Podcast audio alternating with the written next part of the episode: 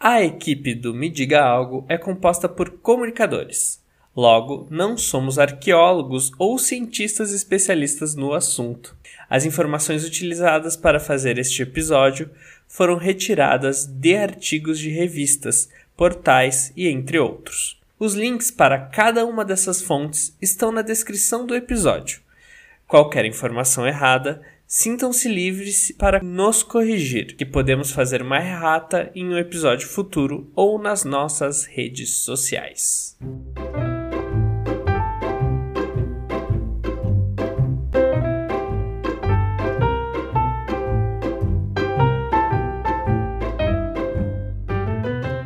Olá, curiosos e curiosas! Tudo bom com vocês? Tudo bom, Lu?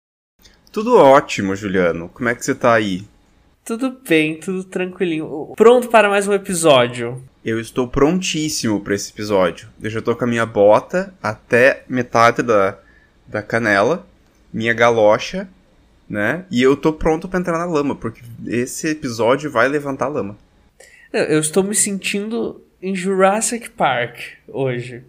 Co coisas que eu tinha percepções totalmente erradas que, que foram desmitificadas por causa desse episódio. Eu acho. Eu aprendi muita coisa que eu não sabia, que eu imaginava que era uma coisa e era outra. E eu, bom, desde pequenininho eu adoro esse tema, eu acho um tema gigantescamente divertido. E eu acho que me deu. Essa vai ser. Essa foi boa. Mas foi eu ótimo. acho que a... essa. Eu, eu tô muito animado porque é uma coisa que eu. Eu acho que todo mundo sonha, né, com esse, com esse tema. Ou pelo menos já parou para pensar um pouquinho, né? Já. É porque é algo que a gente estuda na, na escola, como foi, enfim. Eu espero que vocês estejam prontos, apertem os cintos, porque nós vamos entrar na mega fauna. Tan, tan, tan. Inclusive, esse nome, mega fauna, para mim já é uma, uma coisa nova. Eu não, eu não, cham, eu não pensava nesse nome para, para esse, essa categoria de animais. Mega fauna. Eu, eu acho que funciona muito mega fauna para esse tipo de animal animais enormes e pré-históricos, né? Como, como isso, como eles existiram daquele tamanho. Exatamente. Eu acho que faz muito sentido o nome, porque, né, mega fauna, eu também não conhecia esse termo. Bom, bem antes do ser humano dar seus primeiros passinhos na Terra, animais gigantescos habitavam nosso planeta. Esse grupo é conhecido como a megafauna, como a gente está falando, e abrange desde os dinossauros de grande porte até mamutes e as atuais baleias. Muitas dessas espécies foram extintas e por isso, hoje em dia, só podemos contar com a reconstituição dos cientistas para sabermos como elas eram. Com a reconstituição dos cientistas e com Hollywood. Porque a gente é tão curioso para saber como esses bichos eram que não faltam filmes que utilizaram eles como premissa. Acho que os mais famosos né, do nosso tempo são Jurassic Park, Jurassic World e a Era do Gelo, né? Que eu amo, Era do Gelo, ai. Eu amo também. Ainda tem dinossauro da Disney. Se a gente volta um pouquinho mais pro tempo, tem. Como que é o nome daquele do, do, do Bigfoot lá? Em Busca da Terra Encantada? Nossa, me veio agora isso. Calma aí. Aquele desenho. Em Busca do Vale Encantado, 1988. Esse filme, ele é mais antigo que, que a nossa geração, mas assim... Nossa, quem não chorou com Em Busca do Vale Encantado? Aqueles dinossaurinhos. Então, assim, a gente adora esses bichos gigantescos, né? Sim, porque esses filmes construíram muito da nossa imaginação, em geral, né, do que as pessoas pensam quando falam sobre megafauna. O problema é que nem tudo é exatamente daquele jeito que o Spielberg contou os outros filmes. Na verdade, a melhor opção para sabermos como eram esses animais extintos é pelos cientistas, obviamente, né? E cada vez mais estamos descobrindo novidades. E é sobre esse mundo completamente diferente e cheio de curiosidades que eu e o Luigi vamos conversar hoje no podcast. Diga, amigo. Eu tenho uma pergunta, né? Que eu, que eu vou responder logo em seguida. Por que, Juliano, que esses animais eram tão grandes? Gostaria de saber, Luiz, pode me contar. Né? Então, segundo nossas pesquisas, atualmente nós temos duas grandes explicações sobre isso.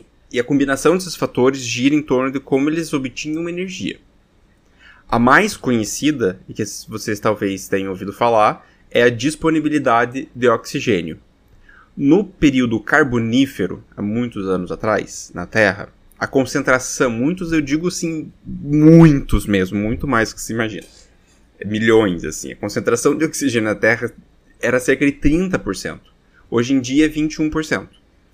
Para ajudar, muitas espécies tinham um sistema respiratório bem sofisticado, que otimizava muito a respiração como um todo com mais oxigênio possível, esses animais tinham a oportunidade de desenvolver seu tamanho a níveis absurdos, né? O sismossauro, por exemplo, chegava até 50 metros de altura. Um ser humano mal chega a 2. Só pra gente ter essa ideia, né? Imagina um prédiozinho andando. Um prédiozinho andando. Mas não é só o oxigênio que é responsável por isso. Segundo o professor Martin Sander, da Universidade de Bonn, na Alemanha, Bonn, B-O-N-N, é Bonn assim que a gente fala, Universidade de Bonn, né? É B-O-N-N, é uma cidade, ou uma região. Na Alemanha, a digestão dos animais também era muito importante. Os dinossauros grandes, segundo o professor, precisavam de muita comida para sustentar o seu singelo corpinho, né, entre aspas, muitas aspas. Então eles precisavam comer bem mais e comer muito menos tempo que a gente. E como que eles faziam isso? Eles pulavam uma etapa da digestão, que é a mastigação. Eles só engoliam. Alguns animais sequer tinham uma dentição bem desenvolvida, porque eles engoliam a seco o seu alimento. E o estômago que lute para digerir isso tudo. Por causa disso, a digestão costumava durar dias mas pelo menos assim eles conseguiam comer mais e em menos tempo. Ah, e um detalhe importante. Desculpe estragar os seus sonhos, porque mesmo com todo esse oxigênio e com vários espécimes de grande porte, a verdade é que a maioria dos dinossauros era de pequeno porte. Os Velociraptors do Jurassic Park com 1,80m de altura é coisa de Hollywood. No máximo dá para dizer que aqueles lá eram primos do Velociraptor, os Utahraptors, que eram mais crescidinhos mesmo. Mas o Velociraptor original, o raiz, tinha uns 50 centímetros, no máximo 70. Um cachorrinho, ah, que é o meu dogzinho, o Velociraptor. Ele é bem rapidinho. Que amor. Ele não mastiga, sabia? Ele é bem rápido, ele não mastiga nada, ele engole tudo. Ele engoliu uma cadeira lá em casa. Joguei a bola, ele voltou com uma pessoa nas nos dentes. isso, é uma, isso eu não sabia, que o Velociraptor era menor. Também não. Em Jurassic Park aparecem uns pequenininhos, né? Eles nascem, tem uma cena disso, eu me lembro disso. Mas assim, não me surpreende que eles que sejam um pouco diferentes, porque a gente tem uma mania de aumentar, né, a nossa cabeça. Os, os dinossauros, eles eram, entendeu? monstro que destrói carros, né? Jurassic Park mostra muito disso, dessa nossa... Falando em Jurassic Park, Jurassic World, a gente, a gente tá perto de, um, de uma estreia, né, de, dessa saga. Sim. Então, ainda assim, isso dá mais vontade de ver. E, e eu acho engraçado... Comparar, né? E comparar, né? Eu, eu acho engraçado que no, no na, na saga, os, os dinossauros, eles abrem porta, eles eles sobem, eles comem, mas a gente esquece que eles eram répteis, né? Eles eram parentes do jacaré, por exemplo. Exato. Quando você vê o jacaré, o, o, o, jacaré, ele tem, ele tem cara que ele também engole as coisas sem mastigar, né? Porque toda vez que a gente pensa em um dinossauro, a gente pensa em um animal parecido com um jacaré, né? Mas nem todos eram assim. Tinha, hoje em dia a gente descobre, com, a gente, né, hoje em dia não sei exatamente, mas um, um tempo pra cá a gente sabe que que os dinossauros não eram tanto parecidos com répteis, eles eram parecidos com aves, eles tinham pelagem, eles tinham cores, eles eram animais completos, né? A gente, a gente tá tentando, a gente tenta reconstruir eles de dentro para fora, porque a gente vê os ossos e eles vão analisando o tamanho e etc, todos os cálculos e todas as, as pesquisas que os arqueólogos fazem, que os biólogos fazem.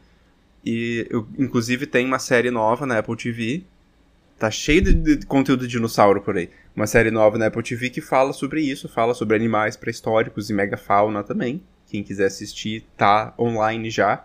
E ela tem uma qualidade gráfica incrível. Os dinossauros são, são lindos, ou eles se mexem no meio da, da, da, do ambiente de uma forma muito realista. Então é divertido assistir exatamente para isso, pra gente ver que nem era, não era tão assim quanto a gente pensa em Jurassic Park. Né? Sim, e, mas mesmo os, agora vamos entrar nos, nos grandões assim. Imagina para se locomover como devia ser um bicho desse. E outra, é, o, o quanto eles tinham que comer. Por isso que eu acho que eles comiam uma vez e ficavam ali, ó, digerindo horas. Eles tinham que comer muito, porque, né, para aguentar o corpinho. E outra, a, a, disponibilidade de ar, o quanto de ar que eles deviam ter para respirar, né? Uma sugada é, aspirou uma cidade ali já. Isso é verdade, eles têm. Pensa o tamanho dos órgãos daquele animal, né? Com, com, o tamanho do pulmão. Se você pensa em uma baleia, se você pensa em um elefante hoje em dia, você já começa a ver assim o tamanho que é. E como o elefante, ele, ele eu fiz um safari e, e, eu vi um elefante andando na minha frente. E você, consegue, e você consegue ver que ele é um animal pesado, porque ele pega galhos de árvore com a tromba e, e, e quebra, como se fosse nada, sabe? Como, porque para ele é um arbusto. Uma árvore pra gente é um arbusto para ele. Então tem toda uma adaptação, né? E, e, eu fico pensando também a quantidade desses se existia dinossauro suficiente para um comer o outro. E todos eles eram um, eram um carnívoros, Juliano? Olha, Luigi, o bom que você perguntou. Porque, não, a maioria dos dinossauros era vegetariana, sabia? Eu não tinha ideia, pra mim era tudo carnívoro. Na minha cabeça também. Não, quer dizer, tinha os, os herbívoros, né? Mas a maioria pra mim era carnívoro. Só que não, a maioria era vegetariana. Bom, eu acho que a minha cabeça, de novo, imaginou por conta dos filmes e enfim. E a gente pensava que eles viviam se matando. Mas, na verdade, segundo estudos científicos, que analisaram esterco fossilizado, mesmo os terópodes, que é como se classificam os dinossauros que andavam sobre duas pernas, em sua maioria comiam plantas também. Eventualmente, algumas espécies se tornaram onívoras para poder explorar novos ambientes, mas ainda assim o T-Rex e os seus colegas carnívoros eram a exceção à regra. Aliás, muitos cientistas nem acreditam que o tiranossauro era esse caçador todo. Por causa das proporções do seu corpo, esse dinossauro teria muita dificuldade de correr em grande velocidade, que dirá fazer curvas. Aparentemente, ele era muito desajeitado e o cabeção pesado dele atrapalhava ainda mais. Inclusive, ele só ficava de pé por causa da cauda dele, que fazia contrapeso contra o crânio dele. Então, há pesquisadores que trabalham com a hipótese de que o T-Rex até podia caçar, mas na maioria do tempo ele era um apenas carniceiro, um grande urubuzinho. Ele ficava esperando morrer para comer. E, e, muito doido ver a complexidade desses animais, né? Tipo, a cabeça fazia contrapeso contra a cauda dele. Eu achei muito relacionável o T-Rex, porque eu também tenho uma cabeça grande. E é, é difícil me locomover. às vezes você cai pra frente, assim, quando você anda muito rápido. Ah, às vezes sim. Eu confesso que sim. Eu imagino que o T-Rex era um pouco assim. Que ele meio que levantava, assim, andava daquele jeito e tal, desengonçado. Porque até eu fico pensando, ele tem uma mãozinha muito pequena. Tá? Imagina pra, fazer todo esse, esse é, levantar essa cabeça enorme. O, o... Então eu acho que o T-Rex era, ele era muito desengonçado, né? Se você for ver. E faz sentido agora esse. Só que ele era uma balança, né? Ele tinha um, de um lado a cabeça do outro lado o rabo, que ele ficava assim, uma gangorra. Eu acho que a, ideia do. Uma coisa que eu acho do T-Rex é que a, a, a ideia dele, né? Aquele monte de osso cheio de dente, assim, era. Impressiona, impressiona mais do que eu acho que o animal em si.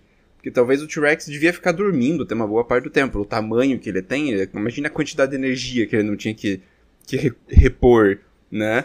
E todo, imagina a quantidade. Agora você pensa num, termo, num termo, uma coisa biológica. Imagina a quantidade de enzimas, né?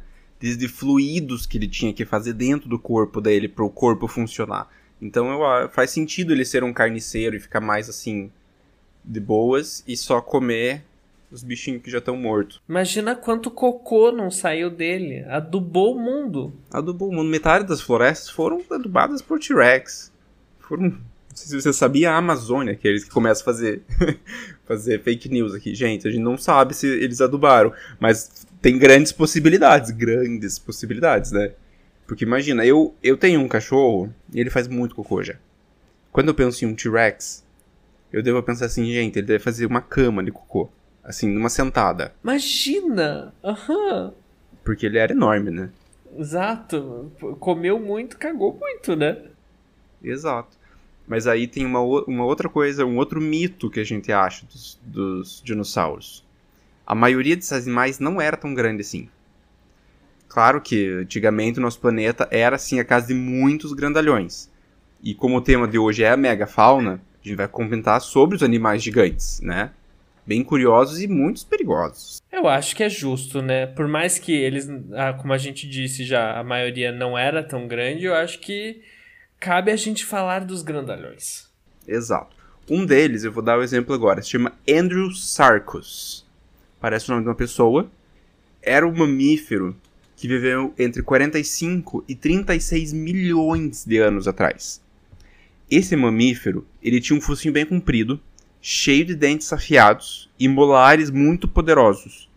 Molares são os dentes de trás, para quem não lembra, que a gente tem muito dente. É, para mim é complicado o nome dos dentes, mas eles são os dentes mais de trás, aqueles grandões. É, eles tinham garras que equipavam um corpo musculoso. Ele podia medir mais ou menos 3 metros e meio de comprimento, quase 2 metros de altura e o peso 800 quilos. Ele era um mamífero, Ó, oh, que bonitinho. Ele tinha pelos. Ó, oh, que bonitinho. Ele tinha tetinhas e, e, e, e, ficava grávido.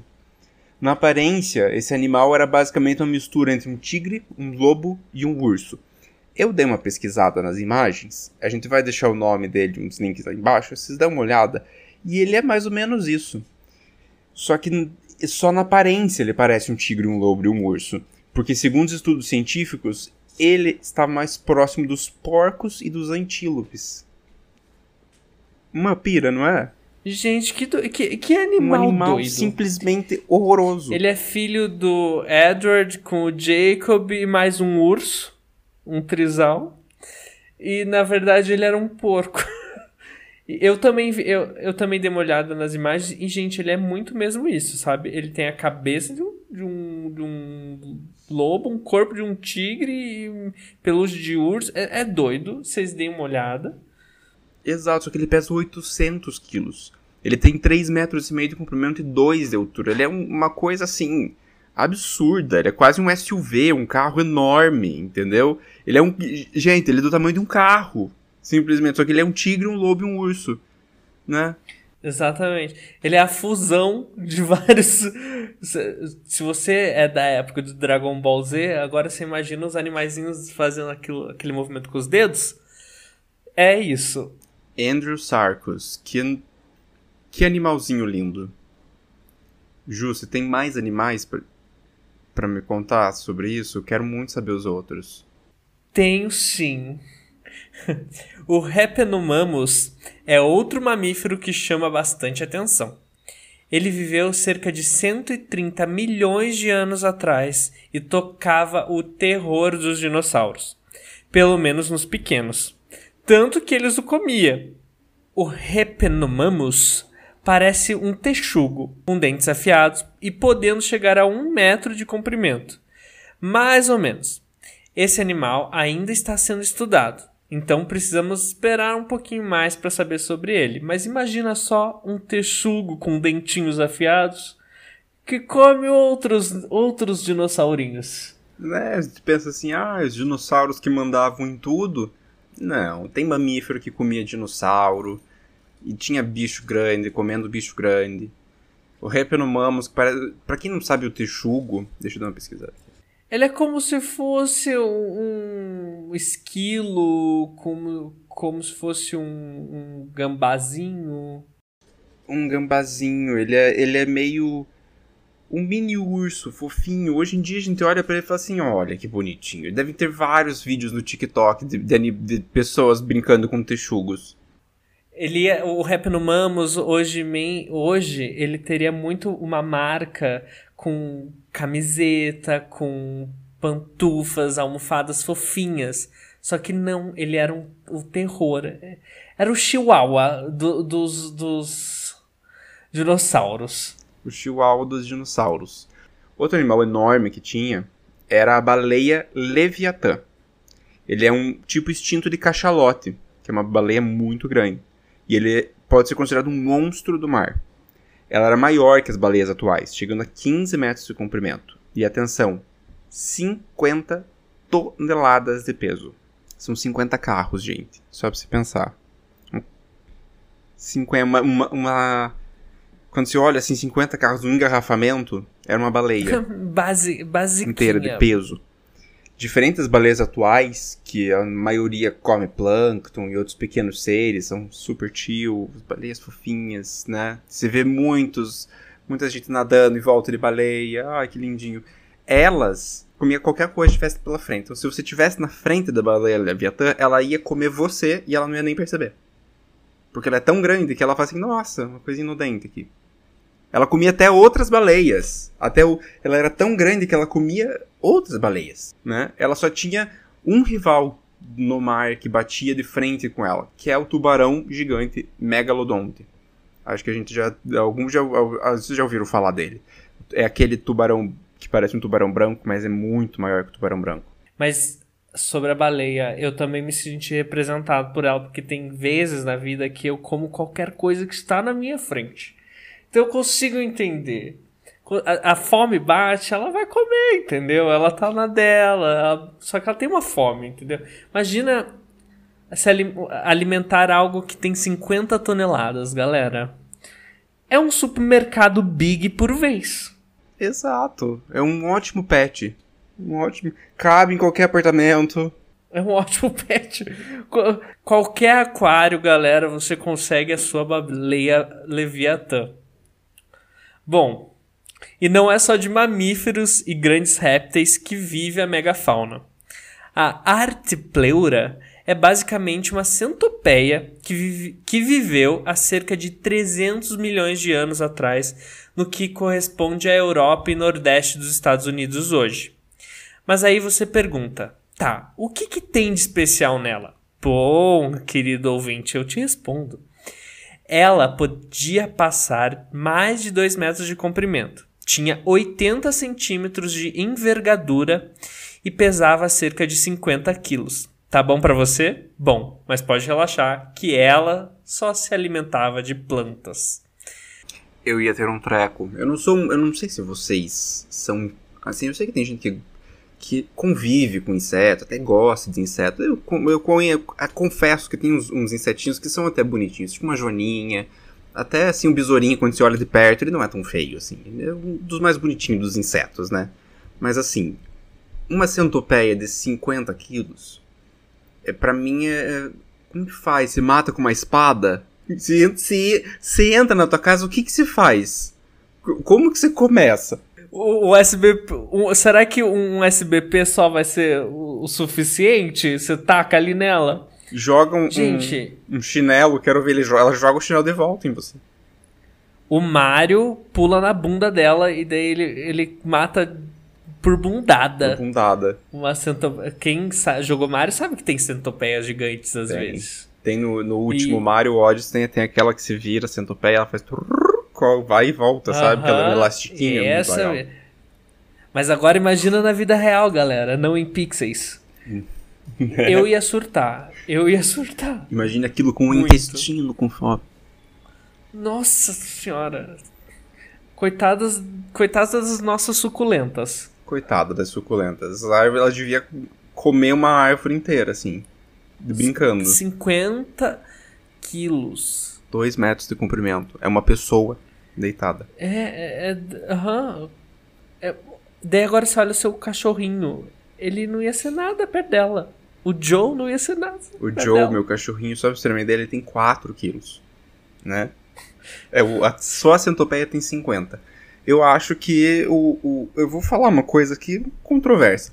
Que bom que tem menos oxigênio, né? que bom! Que bom que tem menos Obrigado, oxigênio. meteoro. Obrigado, meteoro. Assim a gente consegue sobreviver.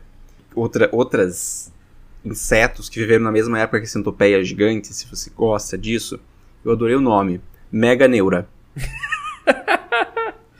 Às vezes tenho uma na cabeça. É exatamente isso que acontece. Mas essa meganeura, ela tem 70 centímetros de envergadura. Um metro de asa. Já imaginou?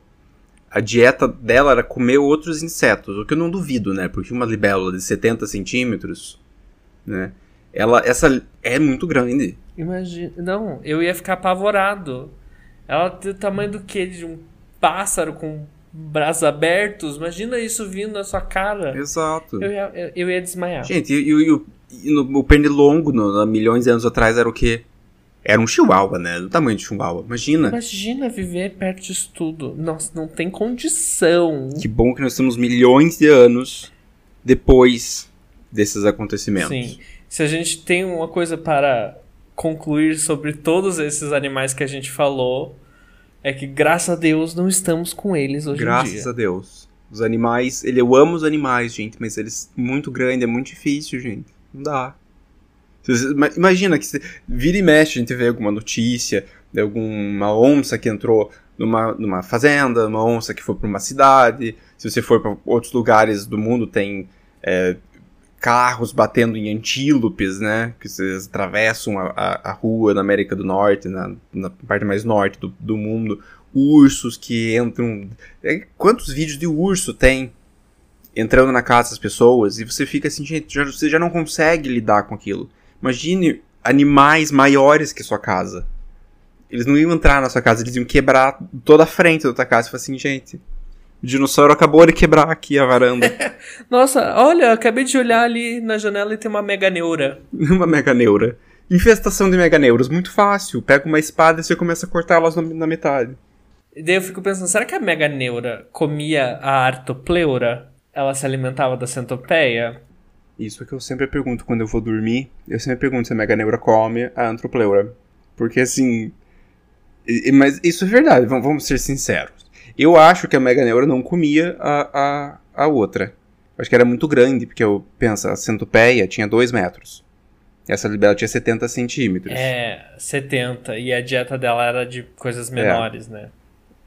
Era o pernilongo de tamanho de um chihuahua. Olha, era sendo 70 centímetros, eu acho que é fácil encontrar qualquer inseto menor que ela. né? Ela, ela devia ter uma, uma alimentação bem banquete. tranquila. Um banquete, Uhum. ela tinha escolhas. Né? Imagina se não fossem os macacos pelados que tinha, tivessem dominado esse planeta. Imagina se fossem as meganeuras. Imagina a sociedade de mega neuras. Uma sociedade de meganeuras inteira. Todas batendo asa, voando. Ia ser lindo. Ia...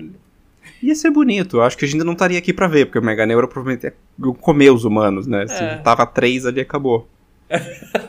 Banquetão ali, ó, galera. Banquetão. Ah, vamos comer ali o, o Juliana Milanesa, o Luigi a Parmegiana. Coloca um mussarela em cima, Fechou, fechou. recheia. Bom, Lu, você sabia que um dos primeiros dinossauros conhecidos é brasileiro? Não sabia. Pra mim é novidade isso. Pois é, os dinossauros vieram de um grupo de répteis chamados arcossauros. Eles evoluíram para os dinossauros no- no período Triássico Médio. Segundo a maioria dos cientistas, os primeiros dinos teriam surgido lá há 233 milhões de anos atrás. Uma das espécies conhecidas de dinossauro mais antiga é a do Estauricossauro, um pequeno carnívoro que foi encontrado no Rio Grande do Sul. Ainda segundo pesquisas, devido a achados arqueológicos no sul do Brasil e na Argentina, parece que a América do Sul foi o berço dos primeiros dinossauros durante o período Triássico. Fora os dinossauros, o Brasil também abrigou vários outros animais de grande porte, inclusive mamífero. E agora a gente vai dar alguns exemplos deles. Como, por exemplo, né? Um deles é o Toxodonte, que parecia um rinoceronte. Imagina, a gente tinha um, um parente um rinoceronte no Brasil. Que bom que não tá também, né? Ele tinha 3 metros e meio de comprimento e pesava cerca de 1.500 quilos. Contando também mais um, uma anedota do safari, eu vi os rinocerontes, eles são muito tranquilos. Eles sabem que eles são grandes, eles sabem que não vão ser importunados, então eles são bem tranquilos. Eu imagino que esse Toxodonte era mais ou menos assim. Eu espero, pelo menos, que ele fosse tranquilo. Se ele não fosse, pegar 1.500 quilos brigando ali não é fácil, não. Olha, é, imagina os mastodontes, que eram parentes dos elefantes africanos e dos mamutes. Eles tinham cerca de 5 metros de comprimento, 2 metros e meio de altura e pesavam cerca de 3.500 quilos. Um elefantinho brasileiro aqui, da América do Sul. O Glyptodonte vivia praticamente no Brasil inteiro, do Nordeste até a Argentina. E ele até já apareceu no filme Era do Gelo. Ele era um tatuzão enorme, que podia pesar 600 quilos e ele tinha 2 metros de comprimento. Esse é fofinho, né? Ele virava uma bolinha, uma bola de 600 quilos, rolando assim. Oh, bonitinho. Bonitinho. Brasileiro, né? Brasileiro. O tigre dentes de sabre, super famoso e que dispensa apresentação, também vivia por aqui, em todo o território nacional. Eles tinham dois metros e meio de comprimento, um metro e meio de altura e podiam pesar cerca de 350 quilos. Um gatinho dentudo. Eles eram muito maiores do que eu imaginava. 300, um tigre de 350 quilos, um metro e meio de altura. E dois e meio de, de comprimento. E o dente de sabre, né? Pra quem não sabe, o dente do tigre fica para fora, assim, sabe? Sai tão grande que é. Sai pra fora. Por que será que eles tinham esses dentes? Será que eles. Será que eles tinham que matar algum bicho grande, assim, pra comer? Ah, eu acredito que deve ser por conta disso mesmo, né? Pra comer. É mais fácil. Não era fácil conseguir o pão de cada dia naquela época, né? Será que eles tinham cárie? Ah, deviam ter, com certeza. Um colgate pra um dente desse, hein? Imagina, três, três tubinhos para cada dente. É claro que não podia deixar de fora a impressionante preguiça gigante. Sim, ela é real. Sou eu. E sou eu. É. ela foi real. Continua sendo real no nosso coração. A gente às vezes acorda e fala assim: eu sou uma preguiça gigante hoje. Elas viveram aproximadamente há 9.500 anos atrás. Então elas são mais modernas que muitos outros animais. Faz sentido, né? Tem menos oxigênio, gente. Apesar de habitar em todo o Brasil, as preguiças gigantes tiveram maior quantidade de fósseis encontradas na Bahia, o que sugere que elas preferiam aquele território, talvez mais quente, mais tropical. Um carnaval legal. Ela só tinha o quê? 6 metros de comprimento, 4 metros de altura, pesavam 4 mil quilos. Elas eram maiores que os mastodontes. Era uma preguiça maior que um elefante. Imagina uma preguiça de 6 metros, galera. Aonde que ela se espreguiçava? Imagina a, a velocidade que ela andava e subia as árvores. Eu ia me assustar, né? Porque, assim, primeiro, uma, uma preguiça de, de 4 mil quilos, 6 metros de comprimento, você não consegue mexer, né? Aquilo é, é quase um Snorlax inteiro. um Snorlax. É verdade. Mas achei muito legal saber que muitos desses bichos viviam aqui. A gente não tem ideia, né? A gente pensa assim, sem, a gente tem uma visão muito. Eu acho que a gente nem pensa nos locais onde esses bichos viviam, né? Até porque o, o, o planeta era diferente, né? A, a posição dos, dos continentes era diferente naquela época, há milhões de anos atrás. Talvez não, não fosse uma, uma Pangeia ainda, né? Já, já tivesse começado a separar porque isso aconteceu, né? Tem vários dinossauros que viviam no tempo que era Pangeia, e depois que mudaram, você consegue encontrar é, ossos tanto na África quanto na América do Sul de, de mesmos dinossauros ou de dinossauros muito similares. A gente falou de um que vivia na Europa e no Nordeste da América, né? Então é tudo mais conectado, né? Bom, e você deve estar se perguntando com certeza: será que nós, seres humanos, já convivemos com alguma dessas espécies? A resposta é que depende. Com os dinossauros, não. Mas com a megafauna do Pleistoceno, sim. Inclusive, na América do Norte, era comum a caçada de mastodontes, por exemplo, diferente daqui do Brasil. Segundo cientistas, não há evidências científicas confiáveis que sugiram que os humanos sul-americanos tenham caçado os animais da megafauna local. Mas imagina só, você ali, do nada, pá, um mastodontes. Oh, tudo bom, amigo? Legal, vamos ali tentar matar. Pera aí. Chama o fulano, ciclano, beltrano. Chama o Zezinho que tem o, arco e flecha. Chama o Pedrinho que tem um monte de pedra e a gente vai tentar matar. Cinco ali. Churrasco de Churrasco de mastodontes. mastodontes. Na sexta-feira. Sextou. Matamos um mastodonte. Eu acho que também tinha uma, uma questão de não matar. Isso, eu vou levantar uma, uma hipótese aqui. Será que a caçada de mastodontes na América do Norte era mais comum porque eles precisavam da pelagem e na América do Sul, por ser mais quente, não era necessário matar animais para se vestir? Se podia se vestir com plantas, uma coisa mais vegana, sustentável. Tá aí pra gente pensar sobre. Olha, possível. Se você, se você ouviu o nosso episódio sobre os, os a, a população pré-colombiana, nós descobrimos muitas coisas que talvez os primeiros humanos possam ter pego, né? Possam ter explicado, possam ter usado, como a ideia da sustentabilidade, que eles tinham, eles não tinham acumulação. Talvez os seres humanos sul-americanos daquela época não tinham tanto interesse em, em caçar animais. Só ali para sobreviver, comer alguma coisinha. Eu achei isso um ótimo link. Então, se você não escutou, depois desse, você dá o play no América antes do Américo e, e vai descobrir muitas outras coisas. Muito legais. Exato, vamos linkar as informações e levantar hipóteses. Cientistas, faz sentido isso que a gente falou? Se não fizer, avisa nós que a gente tenta fazer sentido depois. Vocês explicam pra gente, a gente conta. Eu topo. Cientistas, por favor, nos ajudem. E se- será que caçar esses animais naquele tempo ajudava na extinção deles? É, é uma coisa a se pensar, né? Porque eu, na minha cabeça, veio o meteoro. Que, o, que, o que você pode me falar sobre, Mico?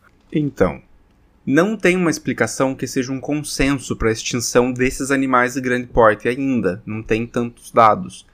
Para os dinossauros, a gente tem a hipótese de um meteoro ter atingido a Terra, afetado profundamente diversos biomas do planeta, e eles terem morrido. Para a megafauna do Pleistoceno, há quem diga que foi a caça humana que extinguiu esses animais. Viu? Já mudando o rumo do planeta há milhões de anos atrás. Ainda assim, há muitos cientistas que não acreditam nisso e acham que a extinção de tantos membros da megafauna se deu basicamente por mudanças climáticas, o que também faz sentido. Possivelmente deve ter sido os dois, né? Um pouquinho dos dois é de uma pressionada, mata de um lado, esquenta o planeta do outro. Pense que houve um período em que a Terra passou por uma glaciação. A famosa Era do Gelo, que tem até o filme, né? Imagine que para grandes répteis sobreviver a ela deve ter sido muito difícil, porque o réptil ele não, ele não esquenta o próprio corpo, né? É o ambiente que, que, que determina a temperatura do corpo dele. Então, muitas espécies não podem não ter sobrevivido. Mas, em contrapartida, muitas espécies não só sobreviveram, como passaram um processo de evolução.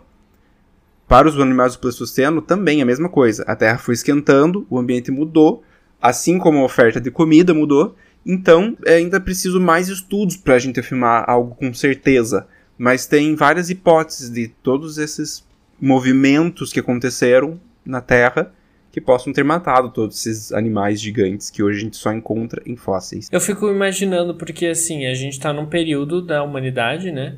Que se não matarem a gente com guerra, com pandemia, com poluição, com desmatamento, o que seria o futuro, né? Quais animais novos teriam, né? Com toda essa adaptação. Eu até penso como que o ser humano vai se adaptar a essa quantidade de ser humanos gigantesca no mundo. Daqui mil anos, será que a gente vai ser igual? Será que a gente vai ser menor? Comer menos? Imagina. Sem pelos. Sem pelos. Nenhum. Começou a ficar estranho o futuro, né? Ele falou assim: imagina não ter pelo, ser menor. Seríamos como, imagina um mico-leão dourado, mas sem pelo. Bom, isso eu acho que é, a gente pode anotar para um futuro episódio so, sobre evolução. Mas, a gente não como a gente não sabe do futuro, a gente sabe umas coisas que, que as pessoas estão tentando fazer. Uma empresa chamada Colossal está tentando dar vida novamente a esses animais. Você sabia disso, Juliano? Eu vi, menino. Além da pesquisa, eu vi acho que um dia no Fantástico. Não lembro, mas conte-me mais sobre. Pois é, essa empresa chamada Colossal, que eu, que eu comentei, ela recebeu 15 milhões de dólares dos seus patrocinadores para um projeto que pretende reviver os mamutes. Mais especificamente, a espécie do mamute lanoso. Quem está comandando a pesquisa é o biólogo George Church, da Escola Médica da Universidade de Harvard. A ideia veio quando Church se perguntou se era possível trazer um animal extinto de volta à vida. Diz o cientista que um dos seus grandes objetivos é reestabelecer um equilíbrio ambiental através da reversão da extinção desses animais e a reinserção deles na natureza. Graças ao aquecimento global, o gelo da tundra da Sibéria e da América do Norte está derretendo e liberando gás carbônico em grandes níveis, contribuindo mais ainda para os problemas climáticos. Então Church bolou o plano de reviver os mamutes para que eles possam ser uma espécie de guardiões desse sistema, comendo musgo característico da tundra e fertilizando o solo, para que as pastagens que antes ocupavam o território há 10 mil anos atrás possam voltar contendo assim a emissão de dióxido de carbono. Claro que existem diversos desafios pelo caminho e um debate ético sobre ser ou não correto trazer de volta um animal já extinto, né? Isso, assim, já de cara a gente já sabe, Jurassic Park já tentou avisar que talvez não seja uma boa ideia. Segundo o empresário Ben Lam, que investiu no projeto de Church, a tecnologia desenvolvida no processo de reviver os mamutes poderia representar a salvação genética para muitas espécies, além de gerar muito dinheiro com a venda de patentes dessas tecnologias, já que a Colossal é uma empresa privada e não beneficente. E aí fica o questionamento: é válido tentar trazer os mamutes ou qualquer outra espécie extinta de volta? Seria isso por um bem maior, entre aspas, como o meio ambiente, ou só por dinheiro e uma desculpa para cientistas brincarem, entre aspas, brincarem de Deus, né? É muita coisa a gente pensar aí, né? Porque, né, novamente o capitalismo fazendo coisas. Será que não era mais fácil a gente cuidar do planeta do que reviver um animal para evitar a extinção de outros? Será que a gente não está inventando coisa para se, se estressar no futuro? Como vamos controlar esses mamutes? Para quem, se vocês já cuidaram de um aquário na vida de vocês, eu tenho aquário agora e eu descobri muitas coisas sobre ecossistemas, sobre toda essa essa entropia, todo essa, esse equilíbrio que tem dentro de um sistema. Quando você coloca um bicho diferente dentro, tudo muda. Às vezes o bicho não sobrevive, às vezes o bicho come o outro bicho, às vezes o bicho come tanto a planta que não tem mais a planta. Aí assim, é um. um e, e, não só quem tem aquário, se você for ver isso, se você fala com um agrônomo, você sabe como é difícil o controle de peste. Você, você colocar um, um novo animal dentro de um sistema, muda completamente todo esse sistema, porque o equilíbrio é exatamente isso, os animais nascerem e morrerem e conseguirem ter esse equilíbrio de nascer e morrer o tempo inteiro. Não sei se essa é a teoria certa, mas no, no aquário é muito isso, quando você muda o pH da água, quando você muda um pouco, muita coisa altera. Planta morre, bicho morre. Então eu assim, se você pensar que o planeta Terra é um aquário, tamanho de um planeta, tá todo mundo dentro desse, dessa bola e a gente não tem muito para onde fugir, você começa a pensar: será que é bom a gente criar um animal do zero que não tinha ali e colocar no meio? Fica aí o questionamento, gente. Vamos pensar. Não sei se está certo. Talvez, talvez de certo, entendeu? Talvez os cientistas saibam fazer isso bem certinho, mas a gente não sabe ainda, né? É grandes dúvidas, grandes hipóteses. É um, é, um, é um tema que tem muito mais hipóteses do que certezas, né? A megafauna. E é, é, é, é porque a gente não sabe muito, né? A gente sabe por conta de fóssil, recriação, mas é, é muito difícil se colocar nesse ambiente de megafauna e ver como o mundo funcionava há algum tempo sem o ser humano e daí coexistindo um pouco é, o quão doido é, é pensar que tinha animal do tamanho do prédio que você está olhando na janela. E, e como que o mundo funcionava. E tudo mudou, parte pelo menos, é, por conta de um meteoro, em teoria, que bateu na Terra e mudou tudo o, o ecossistema. É, são coisas muito particulares, assim. Porque a gente vive na Terra e a gente não pensa na Terra antes, a gente não pensa na Terra no futuro, a gente só existe. E esse assunto me, me trouxe esse questionamento, assim, sabe? Porque a Terra é uma casa. E ela é uma casa de, de que habitou seres muito diferentes. Muita gente passou por aqui, né? Falei, falei, não concluí? Sim, mas esse sou eu, essa é minha cabecinha, galera. Mas eu acho que faz sentido isso, porque a gente. Mu muitos animais dependem, muitos seres dependem do mesmo lugar. E eu acho que é um pouco arrogante do ser humano. Isso é filosófico aqui, tô jogando coisa pra gente pensar.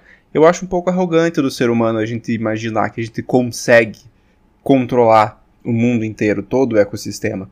Eu acho que é mais sensato a gente cuidar do que a gente tem hoje e evitar que isso de, se deteriore do que a gente ficar inventando moda e ficar, não, vamos resolver o aquecimento global com mamutes.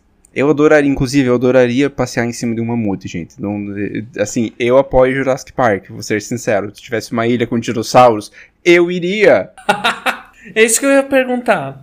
Você, eu iria muito, porque, né, curioso ver como era de pertinho um negócio desse. Eu super iria. Se, se, tivesse uma ilha em que eles vivessem tranquilamente, todo mundo ali, entendeu? Tipo a galinha que bota ovo feliz.